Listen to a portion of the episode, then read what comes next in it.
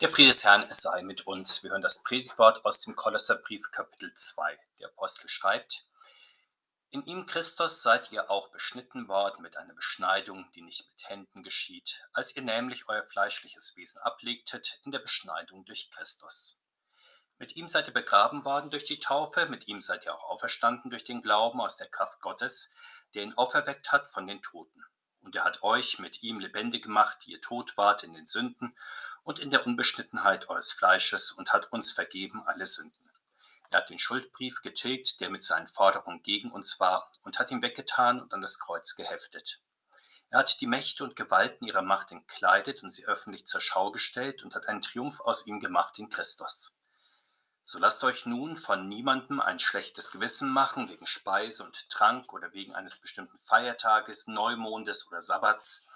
Das alles ist nur ein Schatten des Zukünftigen, leibhaftig aber ist es in Christus.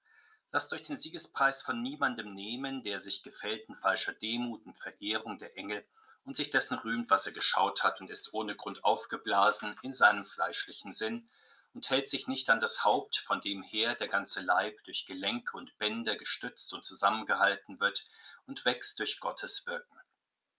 Wenn ihr nun mit Christus den Mächten der Welt gestorben seid, was lasst ihr euch dann Satzungen auferlegen, als lebtet ihr noch in der Welt? Du sollst das nicht anfassen, du sollst das nicht kosten, du sollst das nicht anrühren. Das alles soll doch verbraucht und verzehrt werden, es sind Gebote und Lehren von Menschen, die zwar einen Schein von Weisheit haben durch selbsterwählte Frömmigkeit und Demut und dadurch, dass sie den Leib nicht schonen, sie sind aber nichts wert und befriedigen nur das Fleisch. Der Herr segne diese Worte an uns. Amen. Wie beschreibt uns der Apostel Paulus an dieser Stelle das Wunder der Taufe? Er macht es seinen Hörern und uns deutlich durch die Anspielung auf die Beschneidung. Die Beschneidung war ein nur äußerlicher Vorgang.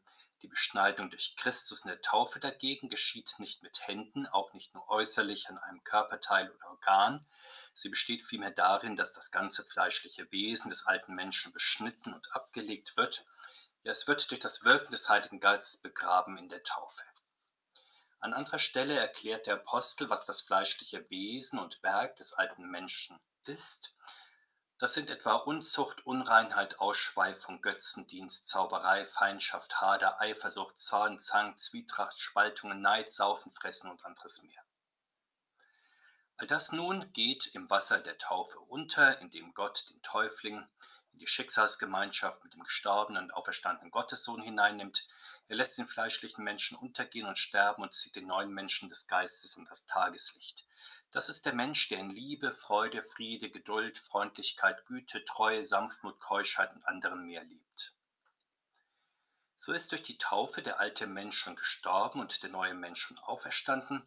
Damit geschieht bei der Taufe mehr als eine Mitgliedschaftsfeier, in der Menschen in einer schönen Zeremonie als Mitglieder der Gemeinde aufgenommen werden. Das Wunder der Taufe geht auch hinaus über ein tiefsinniges Ritual oder eine kultische Initiationshandlung, in der das menschliche Sterben und Auferstehen nun symbolisch nachvollzogen werden.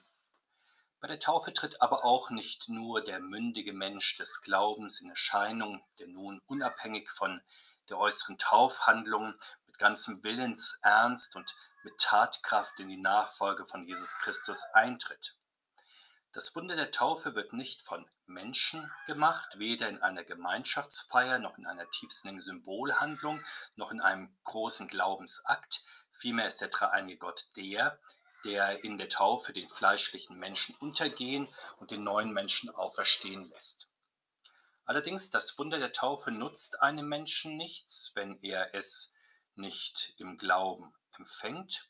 Das ist dann wie ein Schatz, den ein Mensch in seinem Garten vergraben hat, aber nicht zu nutzen weiß. Wie aber eignet man sich dann den Schatz der Taufe richtig an? indem man vom Heiligen Geist zunächst den lebendigen Glauben empfängt, der Gottes Wort und Handeln von ganzem Herzen, von ganzer Seele und von ganzem Gemüt glaubt. Dieser lebendige Glaube nimmt mit ganzer Kraft an, dass Gott die Taufe anordnet, dass er im Wasser der Taufe das Sterben des Alten und die Geburt des neuen Menschen bewirkt, dass er den Menschen so aus der Gefangenschaft unter Sünde, Tod und Teufel errettet hat und auch noch täglich erretten will. Deshalb hat Gott in der Taufe das Sterben und Auferstehen mit Christus schon bewirkt, aber der Glaubensmensch schöpft täglich aus der Kraft der Taufe und lebt, lebt, täglich in ihr, denn er steht ja noch im Kampf mit dem fleischlichen Menschen, mit Sünde, Welt und Teufel bedarf daher der Hilfe des dreieinigen Gottes Kraft der Taufe. Martin Luther sagt daher so schön und eindrücklich, dass der alte Adam in uns durch tägliche Reue und Buße soll ersäuft werden und sterben und untergehen mit allen Sünden und bösen Lüsten und wiederum täglich hervorkommend auferstehen ein neuer Mensch, der in Gerechtigkeit und Reinheit vor Gott ewiglich lebe. Der Apostel unterstreicht in unserem Bibelwort besonders die Vergebung der Sünden, die durch die Taufe geschieht, die Sündenvergebung ist sozusagen das Herz des Taufwunders und hat dann Lebendigmachung, Wiedergeburt, Auferstehung zur Folge. Der Apostel stellt fest, dass die Christen vor der Taufe tot waren in ihren Sünden. Die Sünde ist also der Todeskeim. Die vielen Sünden summieren sich zu einer erdrückenden Schuldenlast, die nach und nach die Menschen unter sich begraben. Die Sündenvergebung dagegen ist neues Leben und Erlösung aus dem Todesverhängnis. Die Schuldenlast jedes Menschen ist nun nicht so unkonkret, wie manchmal von ihr gedacht wird, so dass mancher Mensch versucht, darüber zu diskutieren, ob seine Sünden überhaupt so groß und so schwer sind, wie die Heilige Schrift und die Kirche es meinen, ja, ob er persönlich Schuld hat und auch Schuldenlasten überhaupt trägt. Der Apostel spricht dagegen sehr klar davon, dass es einen Schuldschein gibt, der belegt, wie sehr jeder Mensch bei Gott in der Kreide steht dieser Schein dokumentiert schwarz auf weiß, welchen Gesetzesforderungen jeder Mensch nicht genügt hat und welche Schuldenlast sich dadurch aufaddiert. Es ist klar, dass dieser Schuldschein wie ein endloser Kassenbon im Lauf eines Lebens immer weiter mit Minusposten versehen und daher auch immer länger wird. Unendlich viele kleine und große Verschuldungen, nur sehr wenige davon werden natürlich strafrechtlich verfolgt. Die Mehrheit spielt sich im alltäglichen Leben ab wenn wir als Menschen und Christen miteinander leben, arbeiten, sprechen. Dabei bleiben wir immer wieder weit hinter dem zurück, was wir an Möglichkeiten haben und was wir von Gott her eigentlich sollen. Natürlich geben wir das nicht gerne zu, aber wir geben auch nicht gerne zu, dass wir bei Gott bis weit über die Ohren verschuldet sind.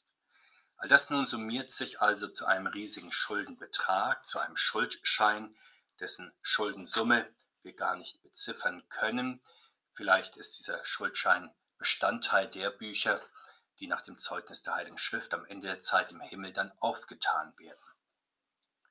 Aber Gott sei Dank, dieser Schuldschein, so hören wir vom Apostel, wird von Jesus Christus an das Kreuz geheftet und durch sein am Kreuz vergossenes Blut getilgt. Damit sind diese Schulden vom Herrn übernommen, sie lasten nicht mehr auf den getauften Christen, sie mögen zwar noch irgendwo in den Büchern stehen, aber sie sind vom Herrn schon durchgestrichen. Wenn den Christen die Sünden durch den Herrn Jesus vergeben sind, wenn sie in der Taufe wiedergeboren und neu belebt sind, dann sind sie also nicht nur geistlich erneuert, der Herr Jesus verändert auch ihr Verhältnis zu dieser alten Welt insgesamt. Er löst die Seien auch von der Gewalt des Fürsten dieser Welt und von den Mächten und Gewalten, die im Auftrag des Fürsten dieser Welt diese Welt und alle Menschen auch regieren. Wir erfahren hier, dass Jesus Christus die irdischen Gewalten ihrer Macht entkleidet, dass er sie schon zur Schau gestellt hat und in einem großen Triumphzug gedemütigt hat. Zunächst einmal setzt Jesus Christus die irdischen Gewalten durchaus ein, die ja ihre Macht zur Weltgestaltung alle restlos von ihm beziehen, mit dem Auftrag, die Welt gemäß den Geboten Gottes zu ordnen und zu regieren. Allerdings entmachtet der Herr die Gewalten, wenn sie die Schuldenabhängigkeit des Menschen planmäßig betreiben. Er stellt sie dann als Schuldenversklaver zur Schau und Menschenversklaver Deutlich wird, was hier gemeint ist, wenn man sich vor Augen hält, wie tief die Welt auch gegenwärtig im Schuldensumpf steckt, sodass sie sich gar nicht mehr ehrlich daraus befreien kann. In Deutschland steht je nach Rechnung jeder Privathaushalt im Schnitt mit etwa 50.000 Euro in der Kreide. Legt man die Schulden der öffentlichen Hand auf die Einzelpersonen um, so kommt man noch einmal auf rund 30.000 Euro pro Person. Und nimmt man dann noch die Firmen- und Bankschulden hinzu, so häufen sich noch einmal etwa 150.000 pro Person und Kopf an. Noch nicht eingerechnet sind bei dieser groben Kalkulation finanzielle Leistungsversprechen der öffentlichen Hand, wie zum Beispiel Renten oder anderes mehr, die bereits für die Zukunft zugesagt worden sind, ohne dass dafür auch Geld angespart worden wäre. Das Problem so hoher Schuldenaufnahme in unserem Land und anderswo ist, dass so die gegenwärtige Generation weit über ihre Verhältnisse lebt und die Zukunft der kommenden Generation zum Teil zumindest verpfändet und konsumiert. Irgendwann kommt es dann fast zwangsläufig zum Zahlungsausfall, der viele Menschen dann in den Ruin und in die Armut treibt. Das haben ja verschiedene Beispiele auch der Vergangenheit, der Geschichte, nicht zuletzt in Deutschland gezeigt, wie sowas dann abläuft. Was in diesem Fall vielfach als Schuldenerlass oder vielleicht auch dann als Schuldenschnitt ausgegeben wird, ist faktisch dann eine Enteignung von Gläubigern sowie eine Enteignung breiter Massen über Inflation und Arbeitslosigkeit. Warum aber leben Regierungen so oft weit über ihre Verhältnisse und Gesellschaften insgesamt? Das ist ja dann vor allem ein Mittel des Machterhaltes, allerdings ein unautorisiertes, weil ja nicht unbedingt durch Wahlen auch legitimiertes, und das wird durch das Wort Gottes auch aufgedeckt und öffentlich gemacht. Wir hören weiter, dass Gott die Mächte und Gewalten als Besiegte im Triumphzug einherführt. Die siegreichen römischen Feldherren veranstalteten bekanntlich bei ihrer Heimkehr, bei ihrer siegreichen Heimkehr zumindest einen Triumphzug. Dabei führten sie die besiegten Könige als Gefangene mit. In ähnlicher Weise, so erfahren wir beim Apostel, führt der Herr des Universums, Jesus Christus, die Mächte und die Gewalten dieser Erde, die Herrscher der Welt, gefangen in seinem Gefolge mit denn er ist ja der Einzige, der Sünden vergeben und Schuld durchstreichen kann, ohne sie dann an andere einfach nur weiter zu verschieben. Diese Ehre gebührt Jesus Christus allein und muss ihm auch von den Mächtigen dieser Erde gezollt werden. Wie aber sieht das Leben der getauften Christen aus, die vom Herrn Jesus von Sünden befreit und erlöst sind zu einem neuen Verhältnis zu den Mächten dieser Welt? Der Apostel sagt, sie haben auch ein gutes Gewissen in allen Fragen der Frömmigkeit und der Lebensführung. Das allerdings unterscheidet sie von den Menschen, die einen gesetzlichen Irrweg außerhalb der Kirche, manchmal auch innerhalb der christlichen Gemeinde eingeschlagen haben. Dieser Irrweg besteht darin, dass Fragen zum Beispiel der Ernährung oder des Lebensstils überhaupt zu Heißfragen erhoben werden oder auch bestimmte Feiertage und religiöse Ordnungen insgesamt. So war es ja schon zu Lebzeiten des Herrn Jesus, etwa bei den Pharisäern und den Schriftgelehrten.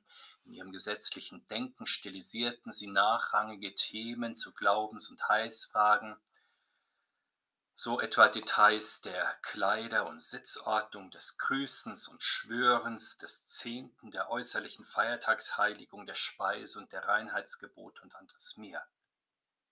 Auch in den ersten christlichen Gemeinden gab es solche gesetzlichen Gruppen, die Nachrangiges an die erste Stelle setzten. Auch in späterer Zeiten der Kirchengeschichte wurde die Freiheit des Evangeliums und der Christen immer wieder durch Gesetzlichkeit und Skrupelhaftigkeit in nachgeordneten Dingen bedroht. Die Reformatoren bekämpften hier vor allem die Gesetzlichkeit der römischen Kirche, die den Gewissen unangemessene Lasten auferlegt hatte, indem sie nachrangige Ordnungen für absolut geboten, ja sogar heiß wirksam und ihre Nichtbefolgung zur Todsünde erklärt hatte, etwa die Feiertagsordnung mit einer Fülle an Feiertagen, gottesdienstliche und kirchliche Ordnungen, Heiligenverehrungen, Fastengebote und anderes mehr. Selbst die besondere Einrichtung des Sonntags sowie die Ordnung der christlichen Hauptfeste im Jahreslauf ist nach dem Bekenntnis der Reformatoren nicht heiß notwendig. Zentral dagegen ist die Verkündigung des Wortes Gottes und die Austeilung der Sakramente, ganz gleich auf welchen Wochentag und welches spezielle Datum im Jahreslauf dann ein Gottesdienst fällt. Denn durch die Gnadenmittel wirkt der dreieinige Gott Erkenntnis des Herrn Christus und die Einwohnung des Heiligen Geistes in den Herzen. Und dadurch ist, wie der Apostel in unserem Bibelwort sagt, Christus leibhaftig gegenwärtig. Aber nicht nur die irrtümliche Verwechslung von primären Heiß- und nachrangigen Ordnungsfragen führt zur Verwirrung der Gewissen, sondern auch eine geistliche Eitelkeit, die eigene Heißwege an die Stelle von Jesus Christus setzen möchte. Der Apostel nennt hier einige prominente Irrwege, die auch bis zum heutigen Tag immer wieder vorkommen. Das ist zum Beispiel eine falsche Enthaltsamkeit. Sie kann in Verzicht auf Fleisch, Alkohol, Partnerschaften und andere mehr bestehen.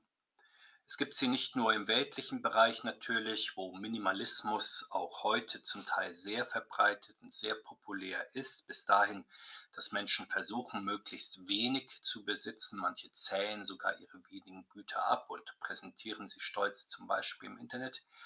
Wir kennen auch die besondere Form der christlichen Enthaltsamkeit, vor allem natürlich aus den Klöstern. In der alten Kirche gab es die noch strengere Richtung der Einsiedler oder der Säulen- und der Höhlenheiligen oder auch die Gruppe der Enkratiten, wie sie genannt wurde, die grundsätzlich auf Alkohol verzichtete, ja sogar auf den Abendmahlswein. Zudem aßen sie nicht nur kein Fleisch, sondern auch keinen Fisch. Wir kennen aus unserer Zeit Christen, die andere nicht als Christen anerkennen, wenn sie sich in ihren Konsumgewohnheiten zum Beispiel nicht möglichst klimaneutral verhalten oder andere Regeln nicht einhalten. Der Apostel nennt noch weitere versuchte Heilswege jenseits vom Glauben an Jesus Christus. Das ist zum Beispiel eine besondere Engelsverehrung. Wir kennen unterschiedliche Ausprägungen von regelrechten Engelkulten auch in unserer Gegenwart, die Jesus Christus aus der Glaubensmitte herausrücken.